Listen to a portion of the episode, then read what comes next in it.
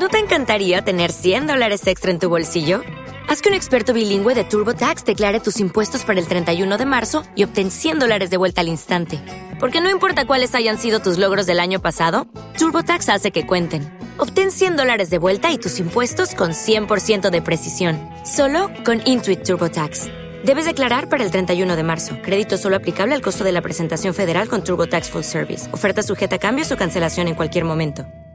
Lucky Land Casino asking people what's the weirdest place you've gotten lucky? Lucky? In line at the deli, I guess? Aha, in my dentist's office. More than once, actually. Do I have to say? Yes, you do. In the car before my kids' PTA meeting. Really? Yes. Excuse me, what's the weirdest place you've gotten lucky? I never win and tell. Well, there you have it. You can get lucky anywhere playing at LuckyLandSlots.com. Play for free right now. Are you feeling lucky? No purchase necessary. Void where prohibited by law. 18 plus. Terms and conditions apply. See website for details.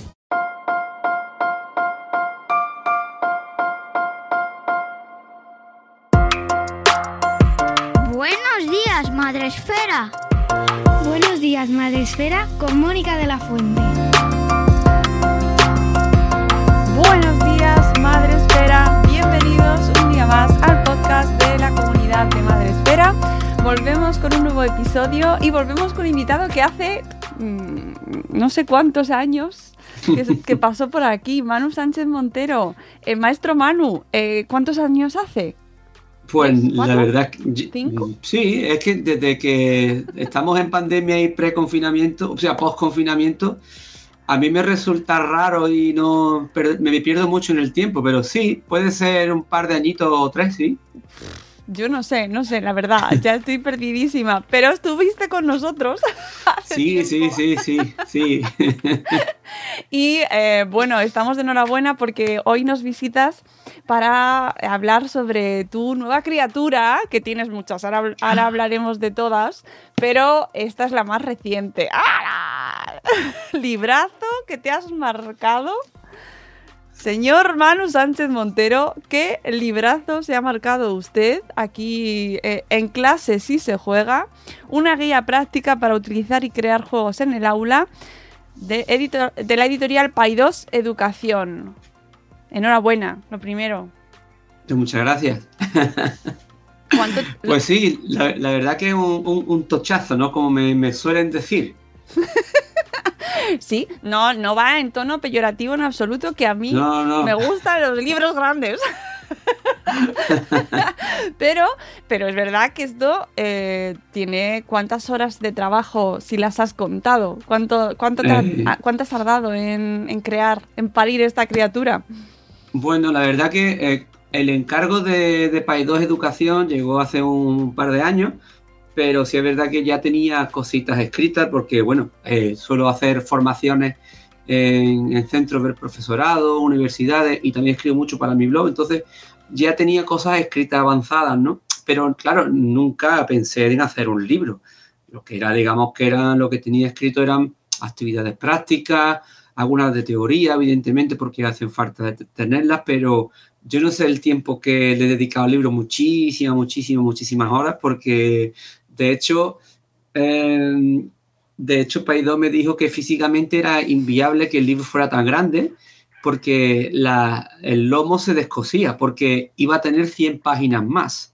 Ah, O sea, que te puedes imaginar. Entonces, que se optó por una vía intermedia, que a mí me, me- me- me gusta mucho el resultado porque dentro del libro hay muchos códigos QR que te llevan a otro, otra- otros lugares de conocimiento o a mi propio blog, donde me permite también tener mm, actualizada esa información. Por ejemplo, con la- las futuras leyes educativas o juegos que, que, han pasado por mis manos y, o, o actividades nuevas que he hecho en el aula.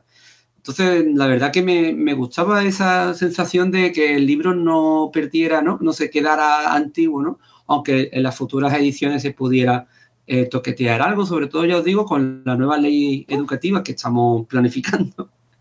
Sí, sí. Y aunque ya eh, ha hecho como de puente, sí es verdad que el, el libro iba a salir hace justamente un año, en septiembre del año pasado, pero con la pandemia pues se retrasó como muchas otras obras de, de- de- de literatura, de, juegos, de todo. Todo se retrasó muchísimo con la pandemia Entonces, lo que me ha permitido también, además de darle un repaso y, adaptarlo también a esta nueva estatus, digamos, ¿no? en la educación, eh, el poder utilizar juegos físicos con digitales para que los niños también puedan jugarlos en casa eh, con, nosotros, los, los, maestros, con los compañeros, o nosotros también muchas veces, como utilizábamos juegos físicos, luego no podíamos utilizarlo en el aula. Teníamos que, pues digamos que, bueno, sirvió para eso, para, añadir un nuevo cuño de juegos, ¿no? Que serían los, los, los juegos eh, semifísicos.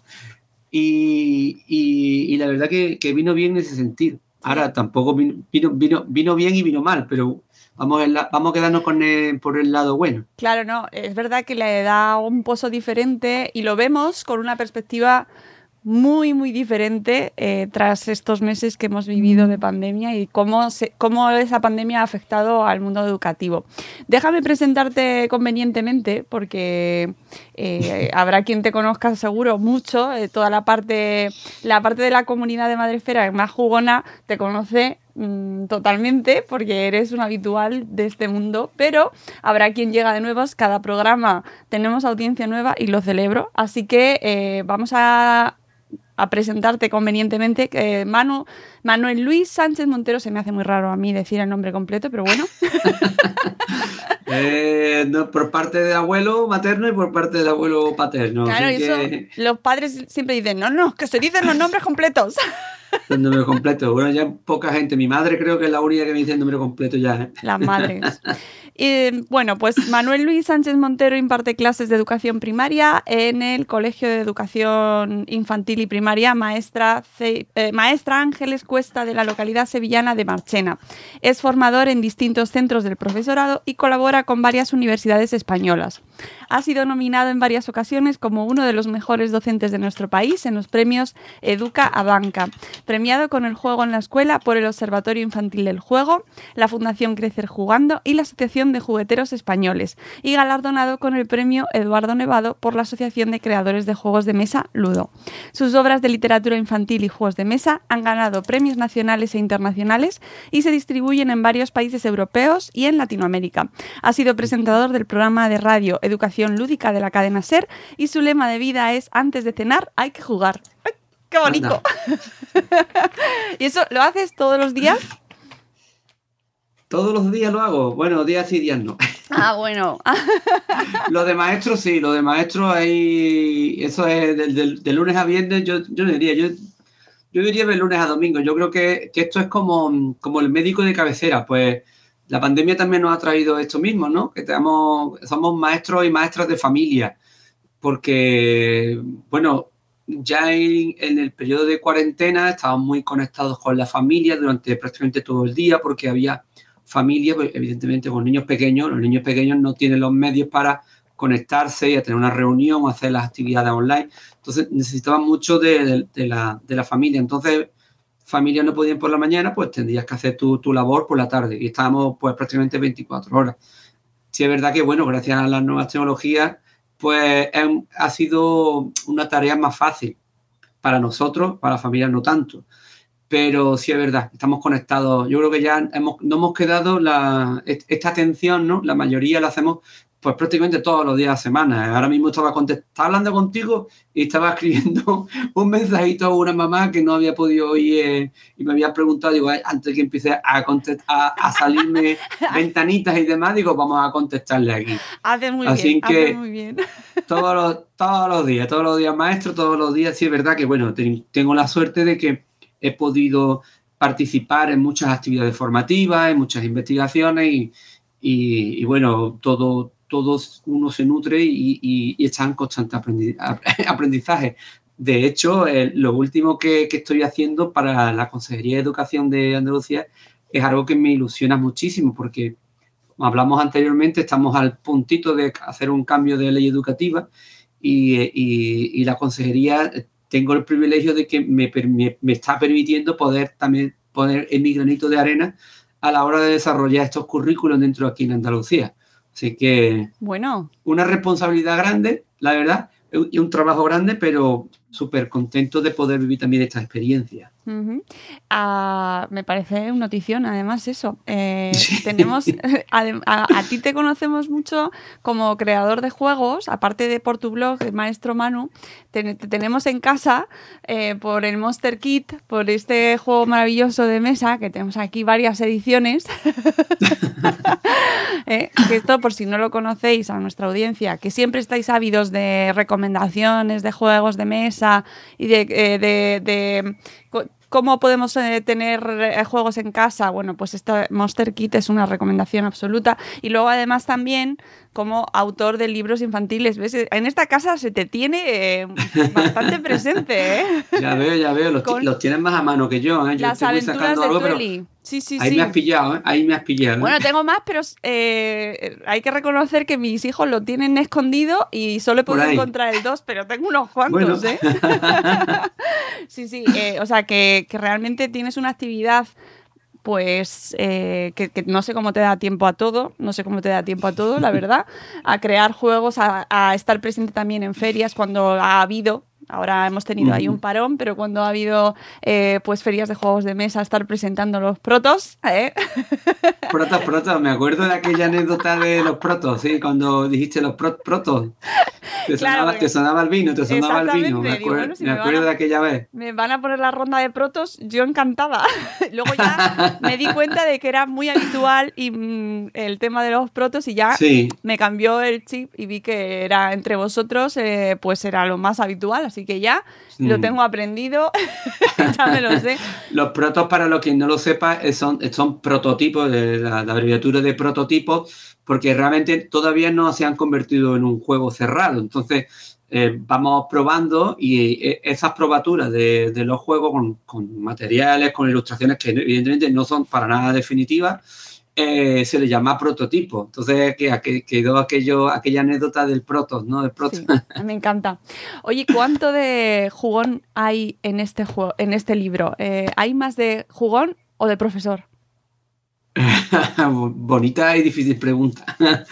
Yo creo que hay un 50%, porque si no fuera jugón no, no hubiera escrito este libro y si no hubiera sido docente tampoco lo hubiera escrito. Entonces yo creo que ahí confluyen mis dos vertientes más personales y profesionales, tanto la una como profesional y, también personal, porque yo, bueno, yo soy, yo soy informático en realidad.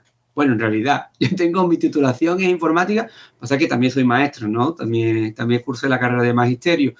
Yo estaba de informático muy tranquilito en mi oficina hasta que me llamó la, llamada de la educación para hacer unas sustituciones y ahí me quedé enamorado y, dejé mi carrera de informática. Y, y, y, ahora mismo pues mi vida.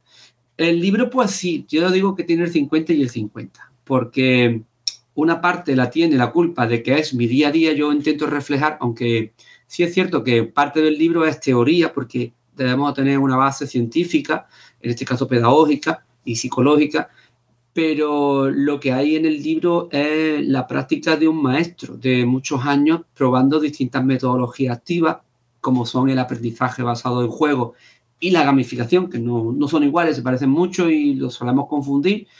Y, ya te digo, ya os digo que es mi, día a día. Y por otro lado, no hubiera sido mi día a día si no hubiera sido jugón. Porque bueno, me considero jugón tampoco de hace muchos años. Jugones somos todos. A todos nos gusta, a todos nos gusta jugar. Lo que pasa es que no, tenemos demasiado tiempo. Pero si tuviéramos nuestro ratito personal con amigos, con la familia, con los niños, con los vecinos, con, con, las amistades, pues estaríamos jugando mucho más tiempo del que lo hacemos, pero el tiempo siempre le echamos la culpa al tiempo. Y como en teoría me gustan los juegos, eh, probé a llevar juegos hace muchísimos años al, colegio, los mismos juegos que yo utilizaba en casa o con amigos, los lo llevé al cole y me enamoré de la función tan grande que hace el, el juego el de mesa en particular y el genérico, ¿no? El juego como, como tal. Y siempre utilizo juegos de mesa, no porque me gusten más, porque también me gustan mucho los videojuegos. Y por mi faceta también de informático, evidentemente. Eh, ya veis como que soy multifriki, ¿no? Lo podríamos titular así. Y, eh, y, es una herramienta muy buena el juego de mesa porque tiene unos materiales físicos que son fácilmente adaptables, eh, no son caros, se puede, utilizar, se puede reutilizar muchísimas veces, yo diría casi infinitas veces si somos cuidadosos con, con el juego. Y, y luego que, que, es muy adaptable ya no tanto a las distintas edades, sino que dentro de una misma edad es muy adaptable a cada uno de los jugadores. Porque nosotros lo vemos con, lo podemos ver como jugamos familia y jugamos grandes y pequeños y parece, parece que algunos juegos nos machacan los niños, y es cierto, nos machacan los juegos de atención visual, los de memoria nos, nos machacan, pero a lo mejor hay otro tipo de juegos que tenemos que planificar algunas acciones y somos nosotros porque, claro, evidentemente tenemos un desarrollo cognitivo mucho mayor. Pero una partida entre iguales, entre niños, esas pequeñas diferencias se igualan totalmente. Por eso me gusta mucho decir que el juego es igualdad, pero no una igualdad en lo que estamos acostumbrados ahora políticamente correcta, no de igualdad de hombres y mujeres, de oportunidades, sino que nos iguala, porque todos estamos mmm, eh, basándonos en las mismas normas del juego, estamos siguiendo las mismas normativas, ¿vale? Entonces, ninguno es más que otro, porque todos seguimos unas instrucciones. En el momento que alguien no siga esas instrucciones, ya no está jugando, está haciendo trampas, ya no, no juegas, podrás ganar, o podrás intentar ganar, pero no estás jugando. Y es una de las cosas que más me gusta, porque el juego, evidentemente, yo al principio lo consideré como, como un recurso pues social, pues jugar por jugar, por divertirnos en clase, por conocernos mejor, porque jugando te conoces, te conoces a ti y conoces al resto de jugadores. Pero luego, poco a poco me he dado cuenta de que mmm, no es la panacea en educación, pero es un instrumento global. Esto que has global. dicho lo último es muy interesante porque eh, en ocasiones tendemos a buscar soluciones definitivas a, a, a, pues a nuestras necesidades, ¿no? Pero es verdad que en el libro lo dejas claro, bueno, pues que es una que el juego presenta una serie de ventajas, muchísimas ventajas, diferenciando los tipos de juegos que nos traes, pero que, bueno, que hay que saber usarlo, hay que saber planificarlo, ¿no? Y por eso sí, sí. La importancia del libro en concreto. Claro, es muy importante porque eh, siempre digo lo mismo, que parece que, bueno, que estamos jugando y no, estamos jugando igual que eh, te preparas una clase, pues hace un ratito estabas preparando algunas fichas, algún material de audiovisual para, para el aula, pues si tú quieres llevar a un juego eh, como experto en educación, o si, si, tu objetivo es utilizarlo como una herramienta educativa, puedes utilizarlo como una herramienta social, como hemos dicho. En casa podemos jugar con la familia tranquilamente, no, no estamos buscando nada en concreto, simplemente por, bueno, por tener un tiempo de ocio en común, que, que se, también se saca muchísimo, ¿no? El tiempo en familia. Te tienes que preparar, tienes que, primero tienes que conocer el juego, tú tienes que dominar el juego, igual que puedes dominar un contenido, más o menos, tú tienes que dominar el juego, tienes que conocerlo, has tenido que jugar. Y luego, cuando nos pasa muchas veces que los maestros, y bueno, igual que en cualquier profesión, cuando ves algún material interesante o, o, incluso un, un vídeo, una canción, pues tú, tú, intentas adecuarlo a tu, a tu trabajo, a tu, a, lo, a tu ocio, ¿no? Y nosotros los maestros tenemos, yo creo que te, ese, esa, esa tara que, que todo lo queremos llevar al aula, ¿no? Todo lo que nos gusta. Entonces, mientras tú estás jugando, tú estás viendo las posibilidades. Como tú eres experto en, en tu aula, pues sabes que te puede venir mejor y irte peor. Que no es llevar un juego y ya ve lo que sale, no. Yo no, no lo aconsejo para nada y en el libro y en las charlas que normalmente de los consejos que doy, es eso mismo. Primero tienes que jugar tú, ¿vale? Juega, diviértete, pásatelo bien. Y luego piensa eh, si verdaderamente te merece la pena llevar el juego a, tu aula y para qué quieres llevarlo, evidentemente. Y luego planifícalo, que es muy difícil, porque mucha gente me, pregunta, bueno, ¿y tú cómo juegas con 25 niños a la vez? O, bueno, o si vas a secundaria con 30. Bueno, yo no, no jugamos todos a la vez y si jugamos todo a la vez, no lo hacemos con el mismo juego. Nadie creo que tenga seis juegos iguales en su casa o en su aula, sino que vamos haciendo por como estaciones de trabajo. Pues vamos rotando los juegos por distintos grupos y, o en el mismo día o cada día le tocaría a un grupo distinto, ¿no? O en una sesión distinta de las mañanas. Pero siempre cuando, con un objetivo muy concreto, un objetivo curricular.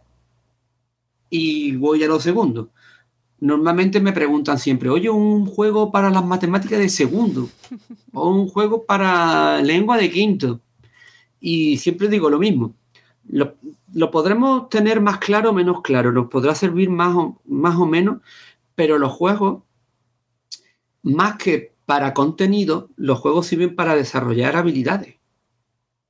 Porque, y además que difícilmente encuentras algo tan completo como he dicho antes.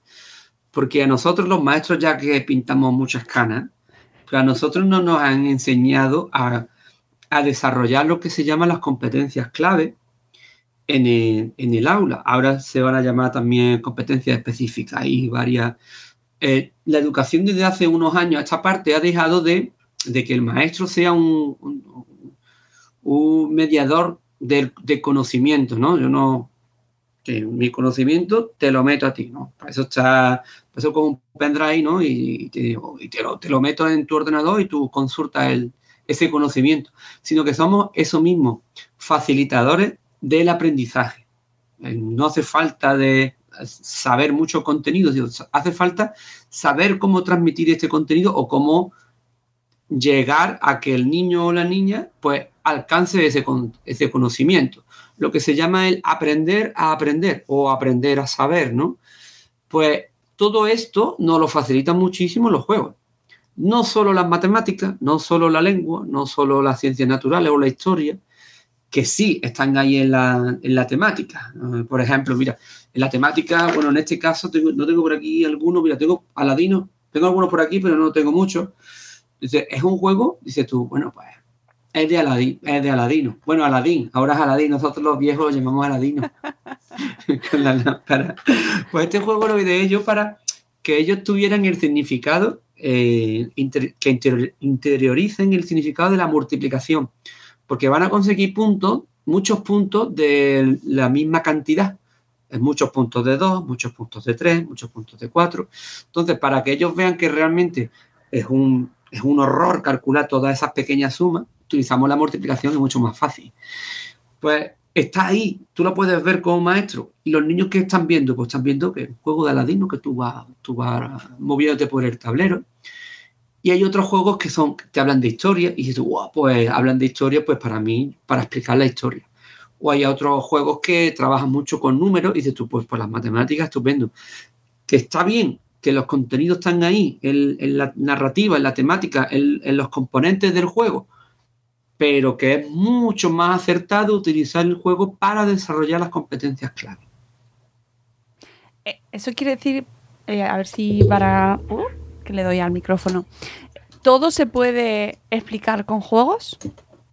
Deberíamos, deberíamos. Y si no lo podríamos explicar con juegos, algo, algo mal estamos haciendo. O el contenido eh, está mal diseñado o nosotros no somos capaces de encontrar o la mecánica del juego, porque claro, yo utilizo muchos materiales que hay juegos comerciales, pero también utilizo muchos juegos propios, que a lo mejor se basan en mi juego, los juegos que utilizo en el aula, a lo mejor se basan en mecánicas que ya existen. Lo que pasa es que yo lo adapto y, por ejemplo, no sé si conoces el, juego Timeline, que eh, vas construyendo la línea del tiempo, pues yo puedo construir el timeline, la línea del tiempo de el proceso de la digestión. ¿vale? Como, como he dicho antes, no es la panacea, pero seguro que alguna, a lo mejor no algún juego, pero sí con los materiales del juego o con una actitud lúdica, pues es mucho más fácil de, aprender. Simplemente hay que, hay que darle vueltas, hay que darle vueltas, como todo en la vida. Claro, ¿en qué lugar queda, por ejemplo, eh, la memoria? ¿Cómo desarrollamos eh, el tema de la memoria o de la memorización? cuando introducimos los juegos o las dinámicas de juego para, el aprendizaje. ¿Pero te refieres a cómo memorizar contenido o cómo desarrollar la memoria? cómo desarrollar la memoria entiendo que lo puedes hacer a través del juego, pero previamente, ¿cómo se establecen esos, o sea, cómo fijan esos contenidos los alumnos? ¿Tendrán que tener alguna sesión de eh, previa, por ejemplo, con la digestión? ¿En algún momento se tiene que explicar esa digestión antes? Bueno, puede ser eh, lo que se le llama, bueno, dentro del aprendizaje basado en juego hay distintos niveles, entonces uno de ellos, digamos que el más completo de todos sería un aprendizaje basado en proyectos. Entonces, por ejemplo, el cuerpo humano, pues mi proyecto va a ser el cuerpo humano, esto lo trabajan muy, muy bien y muchos los compañeros y compañeras de infantil. Si tenéis niños pequeños, pues están en, en edad escolar de infantil, pues seguramente os sonarán, ¿no? Que están, normalmente hacen uno al trimestre sobre, por ejemplo, el cuerpo humano, los caballeros, la Edad Media o los dinosaurios, pues, pues en torno a un, a un núcleo de conocimiento empezamos a tirar para desarrollar todos los contenidos que hay en el currículum en las distintas áreas, tanto en infantil, que son tres, como en primaria, que suelen ser más. Pues el juego te puede servir de varias maneras, como por ejemplo un disparador de conocimiento. Vamos a jugar al juego de, mira, ya que estamos en operación, ¿vale? juego, juego juguete, ¿vale? Operación que todo el mundo lo conoce, ¿vale? Pues podemos jugar a operación. Oye, vamos a jugar, voy a explicar cómo se juega, tal y cual. Y ya mismo ahí ya están viendo el cuerpo humano, ¿no? Están viendo, por ejemplo, que se descompone en cabeza, tronco, extremidades, que dentro de nuestro cuerpo hay algo. Hay huesos, hay órganos, ¿vale? Pues ya te sirve como un disparador. Ya, eh, aunque no tú no se lo estás diciendo tal cual, pero ellos lo están viendo visualmente y están interactuando con el contenido, que ahí es donde iba. Eh, una de las cosas maravillosas del juego es que tú puedes leer un libro, tú puedes hacer un, puedes ver un vídeo, lo que tú quieras, puedes escuchar una clase magistral, pero no estás interactuando con los contenidos. Y con los juegos sí. Tú te estás fabricando tu propio contenido, tú estás interactuando con él. Pues, por ejemplo, al principio puedes jugar, puedes jugar entre medio. Mira, pues estamos viendo el aparato locomotor y mira, pues, ¿queréis ver los huesos? Pues vamos a ver dentro del el, juego operación cómo se llaman los huesos que eh, tenemos que sacar. Oye, yo hace mucho tiempo no juego operación, no me acuerdo si había muchos huesos, menos, poco, no me acuerdo muy bien. Pero bueno, te puedes, te puedes inventar con la mecánica de la operación, tú puedes hacer tu operación con solo huesos. Y le puedes decir al niño, venga, te ha tocado la tarjeta, ¿qué te ha tocado? El fémur. Venga, pues ¿dónde está el fémur? ¿Te acuerdas dónde está el fémur? Pues vamos a cogerlo, bla. Y, lo, y te lo puedes fabricar tú a medida. A ver, como, he dicho anteriormente, tiene su trabajo, esto no se hace de la noche a la mañana, tienes que dedicarle tiempo, como cualquier clase. O el juego también lo puedes llevar al final de todo, como una recompensa. Ya hemos visto el, cuerpo humano, eh, todos distintos aparatos y sistemas que hay en, nuestro organismo. Y vamos a hacer, imagínate, ¿vale? Un poquito somos más mayores. Digo, vamos a hacer un trivial sobre el cuerpo humano. Pues tú coges la mecánica del trivia de preguntas y respuestas, donde, por ejemplo, los alumnos, esto evidentemente es más grandecito, eh, ellos tienen que hacer sus preguntas y tienes que poner la pregunta y tienen que poner la respuesta donde una de ellas solo es correcta. Y además que dentro de las incorrectas hay alguna que haga dudar. Entonces, imagínate a los alumnos haciendo todo ello. Entonces, eso da una capacidad de reflexión al alumnado ver si sabe el contenido o no lo sabe, y a ti como docente ver cómo están trabajando, si les cuesta más trabajo hacer esas preguntas o no. Luego te sirve también como evaluación porque luego el, objetivo del final es que ellos jueguen al juego que han estado construyendo entre todos. A mí me gusta mucho hacerlo por equipo, que cada equipo pues haga una temática, por ejemplo, del trivia, pues uno van a hacer preguntas sobre el aparato locomotor, otro por el aparato digestivo, otro por el sistema nervioso y luego jugamos todos con las preguntas que hemos hecho todos. Y, ellos están súper atentos cuando alguien cae en, la casilla de su especialidad, digamos, ¡guau! Están ahí, a ver, a ver si acierta, no acierta. ¡ay! La tenemos que haber puesto más difícil, es que está muy fácil. ya estás viendo, ya estás viendo que todo el proceso que tienen, todo lo que nos ayuda. Y están aprendiendo, incluso si no hubiéramos dado esa clase magistral, si no hubiéramos hecho nada, sino que yo le hubiera dicho, venga, aquí tenéis la fuente de conocimiento, tanto un vídeo, eh, una presentación, un libro de texto, con aquí tenéis la fuente y ustedes organizáis el conocimiento. Pues ya, ya, te digo, están interactuando con el conocimiento y lo están adaptando a lo que ellos quieren realmente, siempre con una guía, evidentemente. Estás viendo los distintos niveles que hay. Hay mm, desde el menos complejo que es, yo cojo un juego que más o menos se adapta a lo que yo quiero y jugamos. Ya está. ¿Vale? Otro sería de cojo un juego que más o menos yo creo, pero le voy a añadir cositas a yo. ¿Vale? Le voy a quitar, le voy a poner y al final siempre, al final haces juego prácticamente tuyo, digamos, uno nuevo.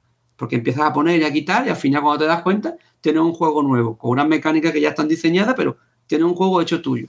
Y luego ese último paso ya que sería más elevado, sería el que poder crear los juegos desde cero o con la ayuda de tus alumnos, que es mucho más interesante. Si son pequeños, no, pero si son, si tienen esa autonomía suficiente, los puedes crear. Como ves, hay un proceso de, en el aprendizaje basado en juegos que de lo más fácil de, toma, llevo el juego al aula, toma, a jugar. Claro. Eh, poco. La, la cuestión es que no solo por el hecho de usar un juego, ya de por sí eh, va a ser un éxito. Y eso hay 500 páginas aquí que nos lo explican. Pero eso sí es muy importante. Es decir, en clase sí se juega, pero ¿cómo se juega, no? Sí, sí, ya te digo que em, se, puede, se puede llevar el juego al aula de muchísimas maneras. Ya te digo, desde simplemente de hecho cojo un juego que me ha recomendado un compañero que ya lo ha jugado o yo lo juego en casa y, sé que puede funcionar, a todo ese proceso de incluso, ya te digo, crear tu propio juego, que me suele pasar a mí, que al final me estoy dando cuenta, digo, "Es que estoy creando un juego. Y, y dependiendo también mucho de la tipología de alumnado que tengas. No es lo mismo tener un alumnado de 3 años que tener un alumnado de 15 años, ¿vale? Eh, Varía muchísimo. No es lo mismo eh, un juego para una asignatura como lengua que como otro como, por ejemplo, educación artística. Varía mucho. Mm, Tan, tanto que ahí tenéis un capítulo de más de 150 páginas donde lo cuento todo, donde normalmente, ya te digo, eh, lo que yo quería es que todo ese proceso que llevo haciendo años, todos esos fallos y esos aciertos que he tenido, pues intentar contarlo, contar, no hagas esto, hazlo de esta manera.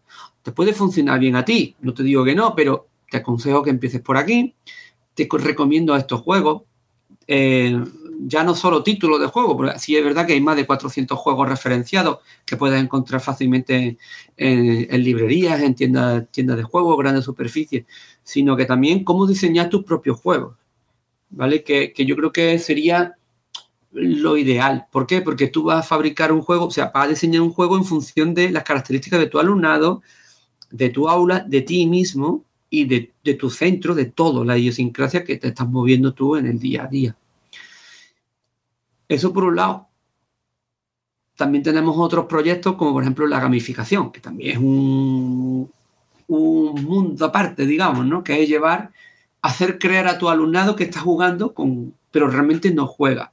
Nos pasa a nosotros muchas veces, eh, muchos procesos de gamificación que estamos jugando nosotros, lo de jugando lo ponemos entre comillas, por ejemplo, te diría yo por los puntos del carnet del coche. Eh, si te quedas sin puntos, te, te elimina el, el carnet. Si tienes mucho tiempo que no cometes infracciones, te van dando puntos. O las tarjetas de puntos de los supermercados, o de fi- fidelización ¿no? de, de algunos comercios.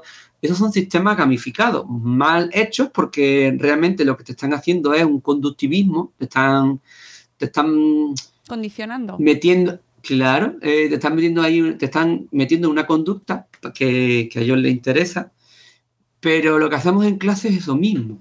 Queremos que buscamos una temática que al niño o la niña le, le guste, adecuado a su edad, evidentemente. Podemos desde la patrulla canina, por ejemplo, algo que le gusta a los pequeñines y demás, a inventarte tu propia, yo qué sé, un mundo fantástico, te lo vas creando, como por ejemplo pasó con las aventuras de y los libros, que en ese momento pues me inventé, yo, me inventé la narrativa y hicimos este proyecto de, de lectura. Entonces, con esa temática lo primero que hacemos es llamar la atención a los niños y a los alumnos. Hello, it is Ryan, and we could all use an extra bright spot in our day, couldn't we? Just to make up for things like sitting in traffic, doing the dishes, counting your steps, you know, all the mundane stuff. That is why I'm such a big fan of Chumba Casino. Chumba Casino has all your favorite social casino style games that you can play for free anytime, anywhere with daily bonuses. That should brighten your day a little. Actually, a lot. So sign up now at chumbacasino.com. That's chumbacasino.com. No purchase necessary. Group. Void were prohibited by law. See terms and conditions. 18 plus. Lucky Land Casino asking people what's the weirdest place you've gotten lucky? Lucky? In line at the deli, I guess? Aha, in my dentist's office. More than once, actually. Do I have to say? Yes, you do. In the car before my kids' PTA meeting. Really? Yes. Excuse me, what's the weirdest place you've gotten lucky? I never win and tell. Well, there you have it. You can get lucky anywhere playing at LuckyLandSlots.com. Play for free right now. Are you feeling lucky? No purchase purchase necessary. Void where prohibited by law. 18 plus. Terms and conditions apply. See website for details. Y al profe también, al docente. Que siempre digo que para que vaya mucho mejor todo en el aula, el primero que tiene que ir motivado es el, el- el- docente, el maestro. Si yo por la mañana no voy a motivar al cole, es imposible que yo motive a mis alumnos. Es como el, el payaso que va, intenta hacer reír o al mismo y no está contento, le va a costar mucho más trabajo. ¿eh? Y si no tiene esa inspiración. Pues tú tienes que ir al aula motivado, si quieres llegar a motivar a tus alumnos. Pues esa temática, pues ya es un plus. Y luego tú lo que haces es coger de los juegos esas mecánicas y esas dinámicas, esos elementos lúdicos, di- lo divertido del juego, y lo, te lo llevas a un, a un lugar que no es nada divertido, como puede ser tu oficina en el trabajo, conducir o un aula. Y lo que hacemos es como, digamos, que le ponemos la zanahoria para que vayan detrás de ella, lo que queramos conseguir, ya sean contenidos curriculares o actitudes o lo que sea. Pero la gamificación tiene que estar muy bien hecha y muy bien pensada. Por eso digo que hay un capítulo exclusivo en el libro. Eh, ¿Por qué? Porque esa motivación que los niños van a, le vamos a poner, que es extrínseca, que no parten de ello, extrínseca, se tiene que transformar en intrínseca, en una motivación que los niños, que ellos, los niños quieren hacer las cosas porque ellos quieren hacerlo, no porque tú le vayas a dar un premio o una recompensa, que es lo que nos pasa a los, a los mayores cuando, oye, pues mira, pues voy a comprar, me voy a gastar 5 euros más porque 5 euros más ya me hacen un descuento del 10%, tal. ya caíste, ¿no? Pues, o voy, no, voy a dar voy a ir dos kilómetros más para adelante que la gasolinera que ya tengo una tarjeta que consigo puntos y mira, pues lo mismo me llevo una sartén para mi casa dentro de un mes. Pues eso, esa, esa motivación, ¿no? Eh, tenemos que conseguir que los niños lo hagan, que salga de ellos, que sea una motivación intrínseca.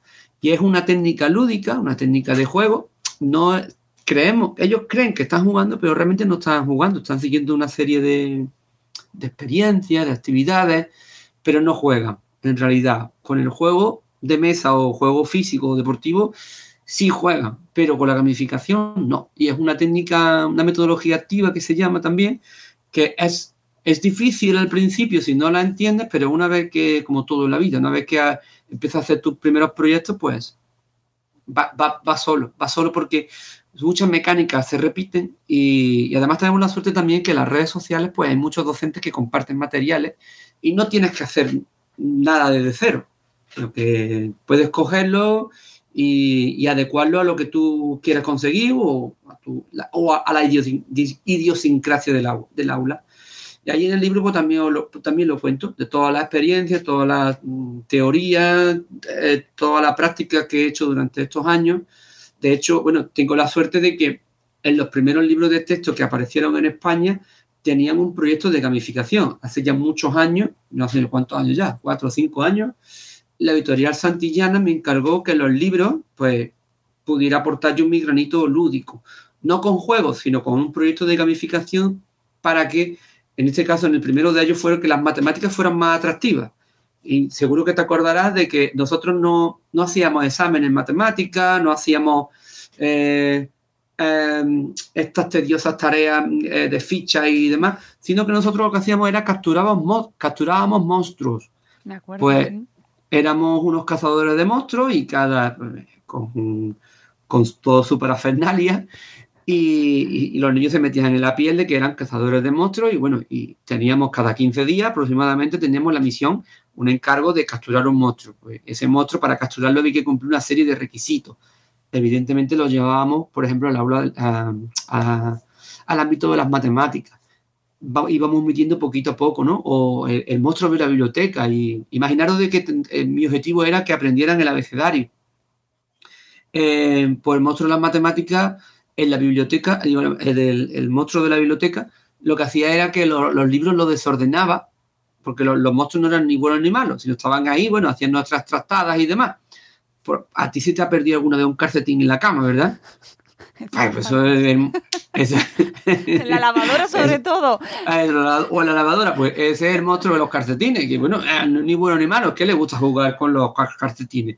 Pues el monstruo de la biblioteca le gusta jugar con los libros y no los desordena. Pues vamos a la biblioteca y vamos a intentar de hacer una trampa. Vamos a poner todos los libros ordenados menos uno de ellos. Y cuando veamos que el- ese libro esté ordenado, le podemos capturar. Es un ejemplo, ¿vale? De lo que es un proyecto de gamificación. Estamos, a mí me gusta acercarlo mucho a lo que sería, por ejemplo, el, el rol en vivo, o los juegos de rol. También, también, también hablo de, los- de los juegos de rol y de, la- de los storytelling, los cuentacuentos, de cómo podemos hacerlo mucho más, mucho más lúdico, cómo hacemos la expresión oral y la expresión escrita, la creatividad literaria, ¿no? A través de juegos y, y, y- cómo potenciar la oralidad y la escucha también a través de los juegos, porque una de las herramientas fundamentales de los juegos que nos escuchamos, que aunque estemos poniendo cartas, moviendo fichas, al final tú estás hablando y estás escuchando a los demás también. Y es una manera muy bonita también de, de empatizar con los demás, sobre todo cuando hacemos ya no solo en juegos competitivos, sino en juegos cooperativos, que son para mí son mis favoritos. Co- cooperativos donde todos jugamos para vencer al juego. Entonces no hay disputas, no hay eh, eh, eh, malas formas, no hay nada, porque mm, con los niños normalmente son muy ego- egocéntricos, pero eh, luego comparten mucho y se ayudan, incluso hace- hacen trampillas, ¿no? Como diciendo, bueno, no te, no te voy a echar la carta esta porque si no vas a estar un turno sin jugar. Mira, parece que no. Hay algunos que no, que hay muchos tipos de jugadores. Y además lo explicas en el libro, lo de los tipos de jugadores. Está... Sí, sí, sí, los, los tipos de jugadores es, es algo muy apasionante porque realmente tienes que descubrir también, para que funcione también estas metodologías, tienes que descubrir también el comportamiento de, tus alumnos cuando están delante de un juego. Porque si tienes dos o tres alumnos que son muy competitivos, te pueden chafar la sesión de juego. Entonces puede ser horrible. ¿vale? Entonces tienes que saber cómo son esos jugadores y una vez que los tengas ya no catalogados, sino sabes cómo se comportan en el juego, pues tú vas enfocando más, eliges juegos, eh, eliges el grupo de juegos, eh, y, o digamos que reinventas un poco o, o adaptas la- las reglas del juego. Que es otra de las cosas que también digo mucho, que un juego no hace falta jugarlo con las mismas reglas que, que vienen en la caja de las instrucciones. Ahí tenéis el caso, por ejemplo, con el 1. Ahí cada uno hace lo que quiere con el 1 en su casa. Vamos, da igual. A mí Da eso- igual que haya reglas. Eso me, ale- me alegra mucho porque yo he estado jugando al Dixit mal eh, durante dos años.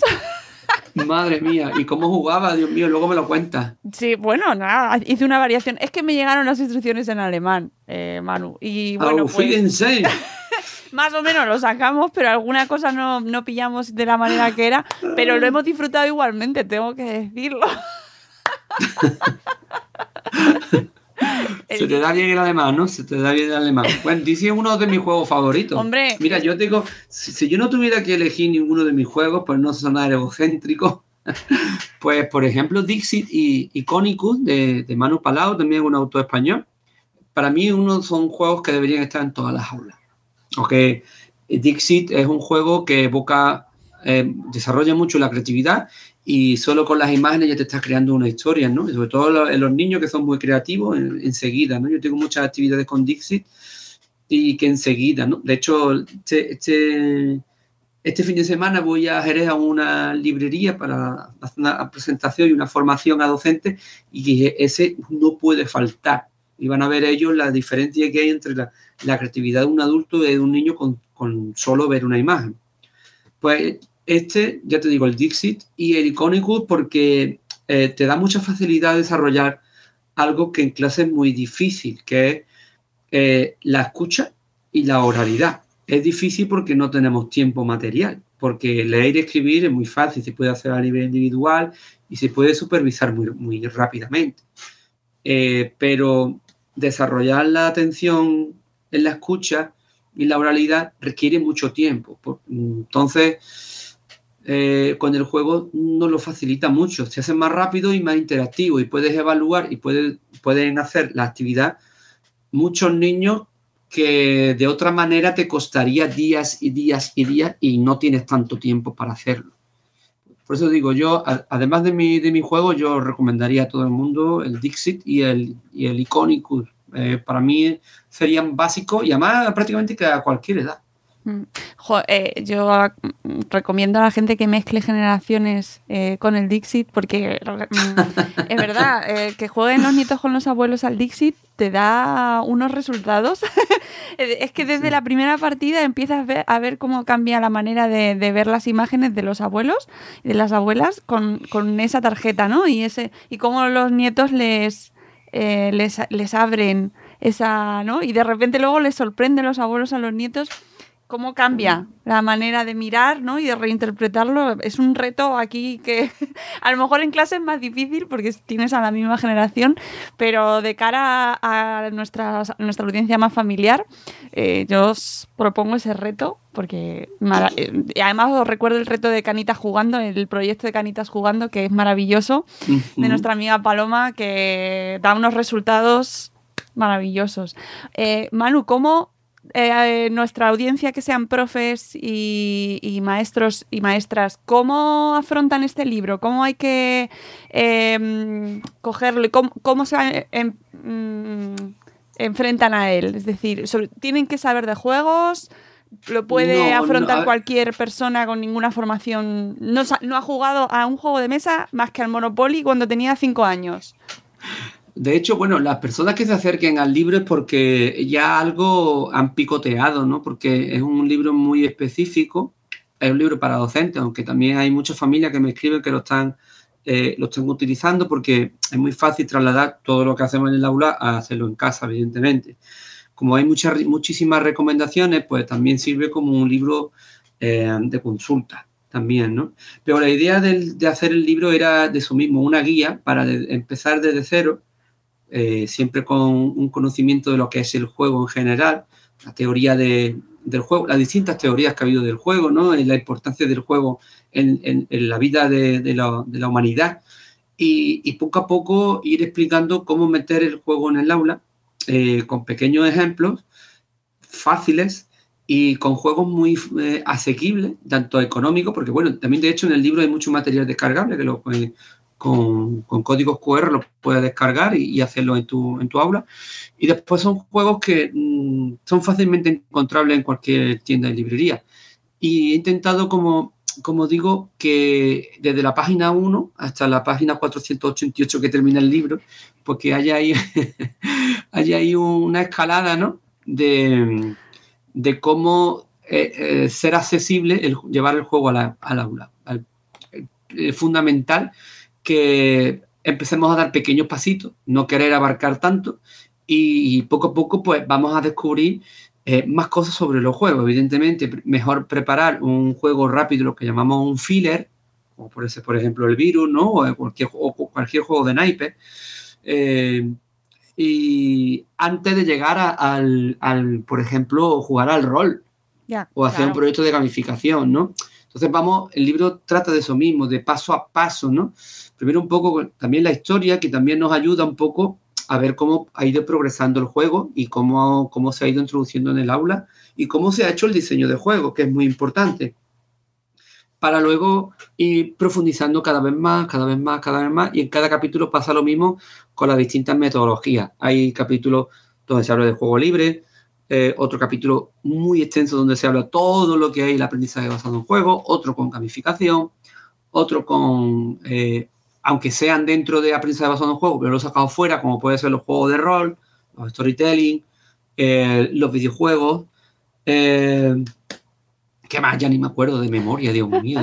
Ya, coge, el libro. No, no, y además nos hablas de, los, de los Serious Games, por ejemplo. Que exactamente. Nos das una terminología, un montón de terminología que para la gente. Yo estoy pensando en, en, toda la gente que le gusten mucho los juegos de mesa, y aunque no sean maestros, le, van a disfrutar muchísimo tu libro. Muchísimo. Porque realmente tiene una base teórica y un montón de terminología, un montón de conceptos, un montón de, de, de explicaciones, de argumentos, de documentación.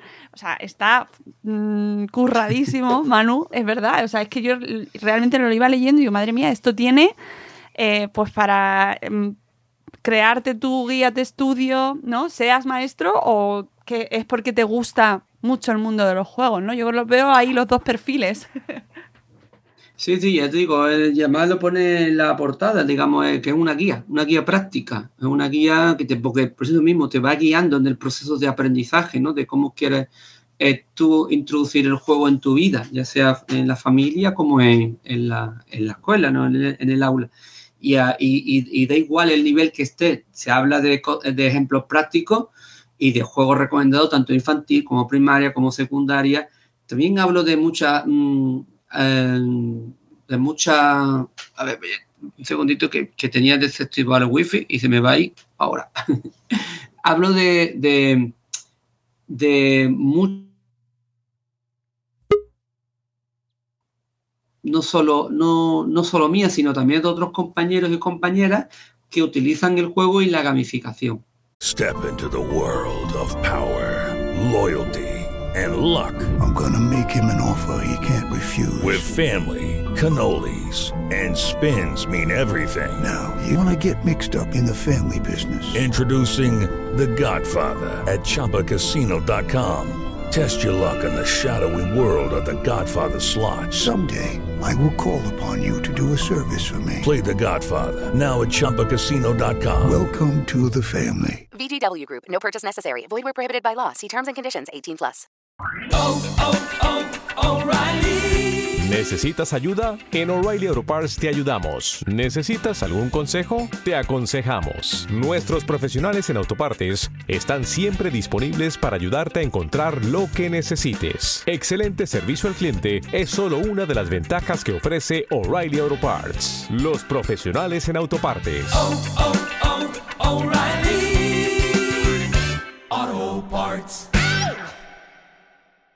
¿Vale? Eh, y, eso nos nutre a todos, porque ya te digo que yo he aprendido, sí es verdad que hace mucho tiempo que estoy en ello, de, y, por eso he tenido toda esta experiencia para dejarlo eh, impresa en el libro, pero estamos continuamente aprendiendo de, de- los compañeros y de, y de familia, por ejemplo, de Palomi, también ah, yo aprendo muchísimo de Palomi, eh, de cómo utiliza el juego con, como bien dice, decías anteriormente, las distintas generaciones, ¿no? Jugando alrededor de una, de una- una mesa o las adaptaciones que hace físicas del juego, con tanto en formatos gigantes como...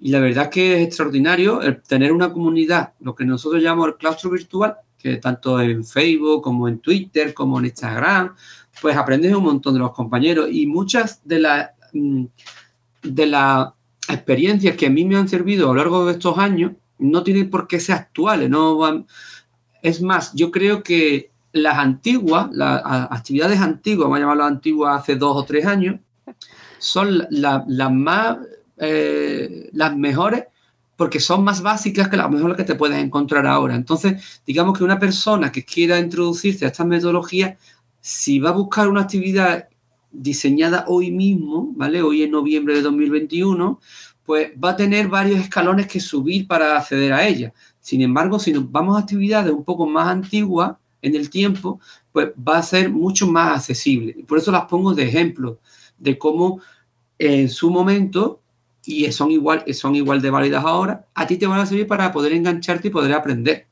Que muchas veces encontramos, como digo yo, algunos maestros y maestras, sobre todo en Instagram, se mueve mucho en Instagram, algunas superproducciones de Hollywood. Digo, madre mía, qué nivel de, de- de- de- de detalle, de ilustraciones, de materiales. Ahora, eso sí, compañeros y compañeras, por favor, si vais a compartir materiales como hacemos todos, no nos hagáis, no, no, no hacernos, no obligarnos a hacer una gincana. Eh, nombra dos amigos, comparte, escribe, no sé, por favor. Eh, si vamos a compartir de verdad, vamos a compartir de verdad, pero no, eh, porque el, magisterio ya tenemos nuestro sueldo. Ya no estamos lucrando, ¿no? En nuestro trabajo de por la mañana. Sí, de verdad, tenía que hacer ese llam- llamamiento porque, porque algunas veces es horrible. De tu, bueno, uy, material magnífico, pero es que no tengo ni idea. Eh, Llevo aquí media hora haciendo cosas que me pide y al final no, no, no. Tienen que dar un manual de instrucciones. Pues ya lo voy a en el libro lo voy a encontrar muy fácil. Con vuestro móvil, plan, código QR, venga, a materiales que están vivos, materiales actualizados, materiales descargables, materiales de otros compañeros y compañeras, y lo voy a tener muy, muy, muy, muy fácil porque yo siempre he utilizado esa filosofía de vida. Ya que lo tengo hecho en mi clase, pues lo voy a colgar en mi blog, lo voy a compartir por redes y el que le haga falta, le puede ayudar, le puede servir, pues estupendo, igual que a mí me han servido el trabajo de otros compañeros. Pues esa misma filosofía es la que he llevado a la hora de escribir el libro. Pues un trato cercano, para que poco a poco vaya entendiendo todas las prácticas que yo he hecho durante estos años, lo que me ha ido bien, lo que me ha ido mal, y toda la experiencia que tengo, tanto académica como teórica, en, en este ámbito del aprendizaje basado en juego la gamificación. A mí, desde luego, el libro me ha parecido una obra eh, que mm, necesitamos darle recorrido para que eh, quede como lo que es, porque es que, es, un, es que tiene muchísima información, muchísimos recursos que va a servir a un montón de compañeros, eh, de, maestros y de maestras para, su, para desarrollar sus propios juegos o para formarse o para implantar ellos esa, es, eh, ese juego en sus aulas y que se va a convertir en obra de referencia, Manu. Um, Ojalá, pero, yo... pero no por el, por el bien mío, eh, también, que también, ¿no? no, no. pero sí, en principio, eh, hoy mismo se lo estaba eh, uh, comentando a un compañero que uh, había recibido el libro y se había quedado impresionado por el volumen, por lo bien, y como bien ha dicho, de la cantidad de, de temáticas dentro de, la, de, las metodologías lúdicas que toca, ¿no? Y, y, y, y me lo decía y demás, y es lo que yo quiero, que sirva también para que eh, otros compañeros y compañeras hagan lo que yo creo que, que, es muy efectivo, no solo para que los alumnos y las alumnas tengan un aprendizaje significativo, sino para que los niños sean más felices en el aula, se diviertan más. Y tú como maestro, tú como maestro, tú como profe o profa, pues también, y que vaya ilusionado al cole y creemos una comunidad, porque de nada sirve hacer la batalla yo solo para mi aula. Somos una comunidad, tanto padres como, como alumnado, como todo, gracias a nuevas tecnologías, tenemos un claustro inmenso. Cualquier, yo me puedo comunicar, de hecho me comunico con mucha gente de, Latinoamérica, de Sudamérica y, con el resto también de, de países de, España también. Y compartimos recursos, información y experiencia. Y sobre, eh, con esto que último que has dicho, de que lo sepamos todos, eh, hago llamamiento a las familias que también tenéis en este libro un recurso interesantísimo y utilísimo porque ahora mismo estamos sumergidos en el mundo digital de las aplicaciones que están utilizando los coles y eh, cada dos por tres, y me lo encuentro todos los días, pues nuestros hijos tienen un Kahoot o tienen una clase en ID Puzzle y, tienen, eh, y te lo cuentan y ellos lo ven como lo más natural del mundo porque es su día a día, pero nosotros en muchas ocasiones no tenemos ni idea de qué significa hacer un Kahoot, por ejemplo. Sí, ahí también en, en el apartado de, de, videojuegos y de aplicaciones digitales, sobre todo en gamificación, pues hablo de las esenciales, lo que para mí son esenciales ahora mismo y que ya llevan un recorrido de varios años y que realmente en su momento era innovación educativa y ya eh, prácticamente, okay. como tú dices, es el día a día sí, sí. para nuestro, nuestra profesión, igual que estamos hablando ahora en, a través de una plataforma de streaming, pues, pues para nosotros en el cole y los niños también hay herramientas como Exacto, eh, Class Dojo como me está diciendo Kahoot, hay muchísimas y también, también las la, también la reseñamos, las recomendamos y también vemos la, la utilidad ¿no? que, que, que, que, se le puede sacar, ¿no? el rédito que se le puede sacar a este tipo de, de plataformas. Y también videojuegos, oye, eh, videojuegos que no se nos olvida, aunque me gustan mucho los juegos de mesa, pero también me gustan los videojuegos pero no asustaros. ¿Por qué? Porque no son videojuegos. A, a, me, hubiera, me hubiera encantado de poner muchísimos videojuegos actuales, ¿no? Que algunos hay muy aprovechables, pero me he ido a mi, a mi, a mi etapa noventera, más o menos por decirlo, porque he recomendado muchos videojuegos clásicos, porque eh, nos va a sonar a, muchas, a varias generaciones, nos va a sonar esos juegos lo vamos a tener presente como, como ejemplo y luego que funciona muy bien en cualquier plataforma, porque luego tú vas al cole y ¿qué te vas a llevar? ¿Una PlayStation? o el ordenador que tiene en el aula eh, soporta el videojuego, no. Entonces hay muchos juegos que se pueden jugar desde un navegador. Eh, puedes jugarlo, también aplicaciones móviles, eh, de tablets o, o, o, teléfonos móviles.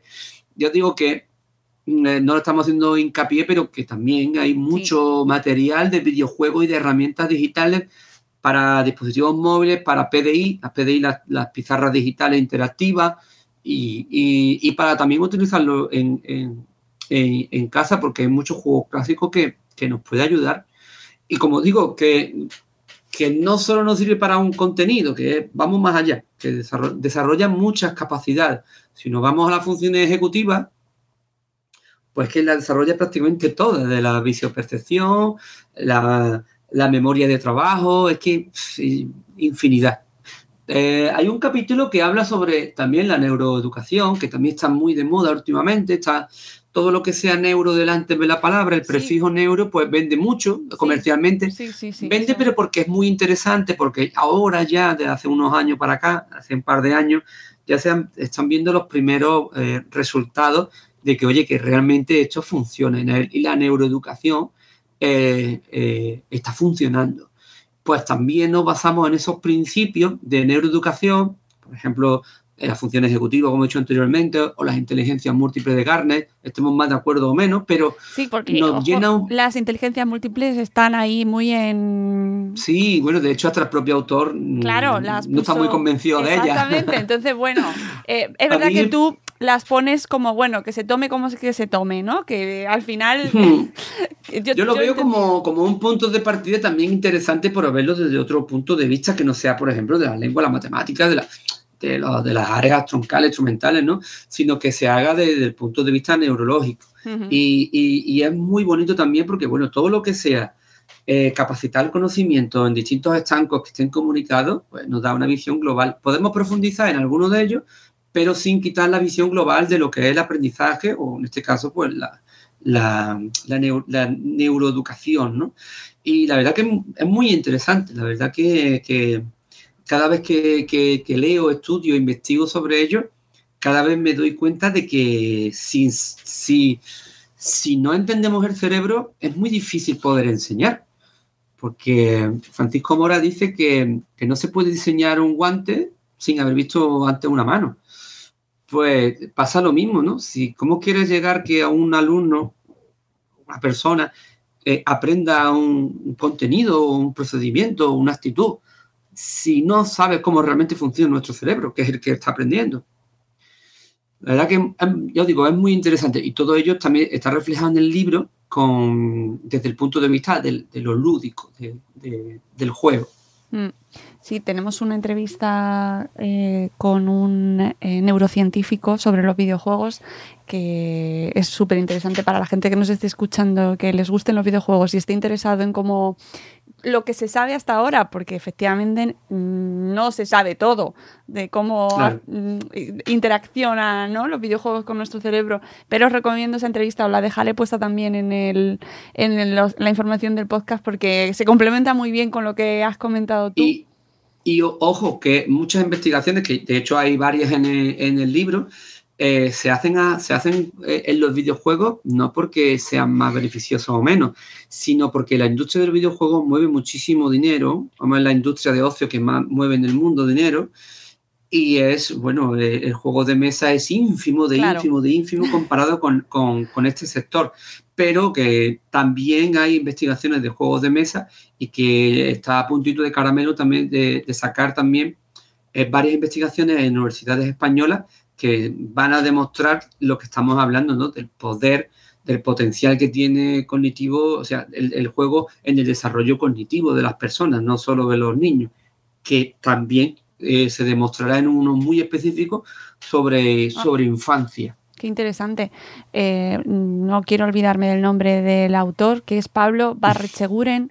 El libro Neurogamer, como los videojuegos nos ayudan Neurogamer. a comprender nuestro cerebro. Es que eh, nunca me quedo con el nombre y no, lo que, no quería que se me fuera, pero que se complementa muy bien con lo que nos estabas contando. Y oye, me interesa mucho esa investigación sobre los juegos de Sí, mesa. sí, pues ya la verdad que tenemos la suerte de que, como digo, llevamos ya muchos llevamos muchos años los locos como yo con el juego en el aula y, y- y ahora es cuando se está viendo los resultados, se está viendo que, que- porque esto no, esto no es un proceso que sea de la noche a la Claro. mañana.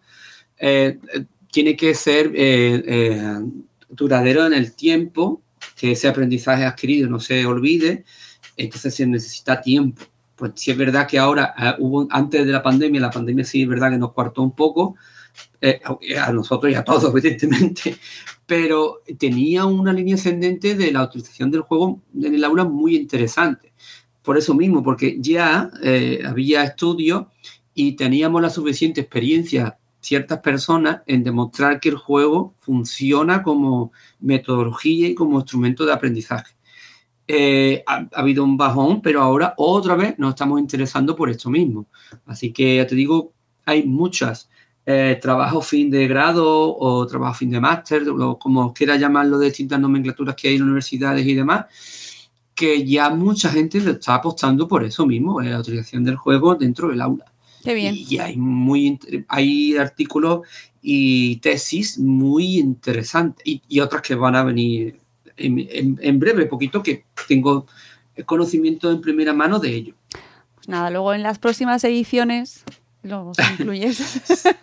Sí, a ver, ojalá, ojalá pudiéramos, eh, si la Victoria sacara muchas ediciones, pues sí, me, gustaría de, de poder actualizar lo que es el libro con todo, todo lo que ha ido aportando, ¿no? Estas estas metodologías. La verdad que, bueno, la primera edición fue un absoluto bombazo, la verdad fue un exitazo. En una semana eh, se, se vendió toda la edición. Estamos hablando de ediciones País 2 de Grupo Planeta, que no, no hace unas ediciones cortitas, ¿no? En ese sentido, es una editorial al Grupo Planeta.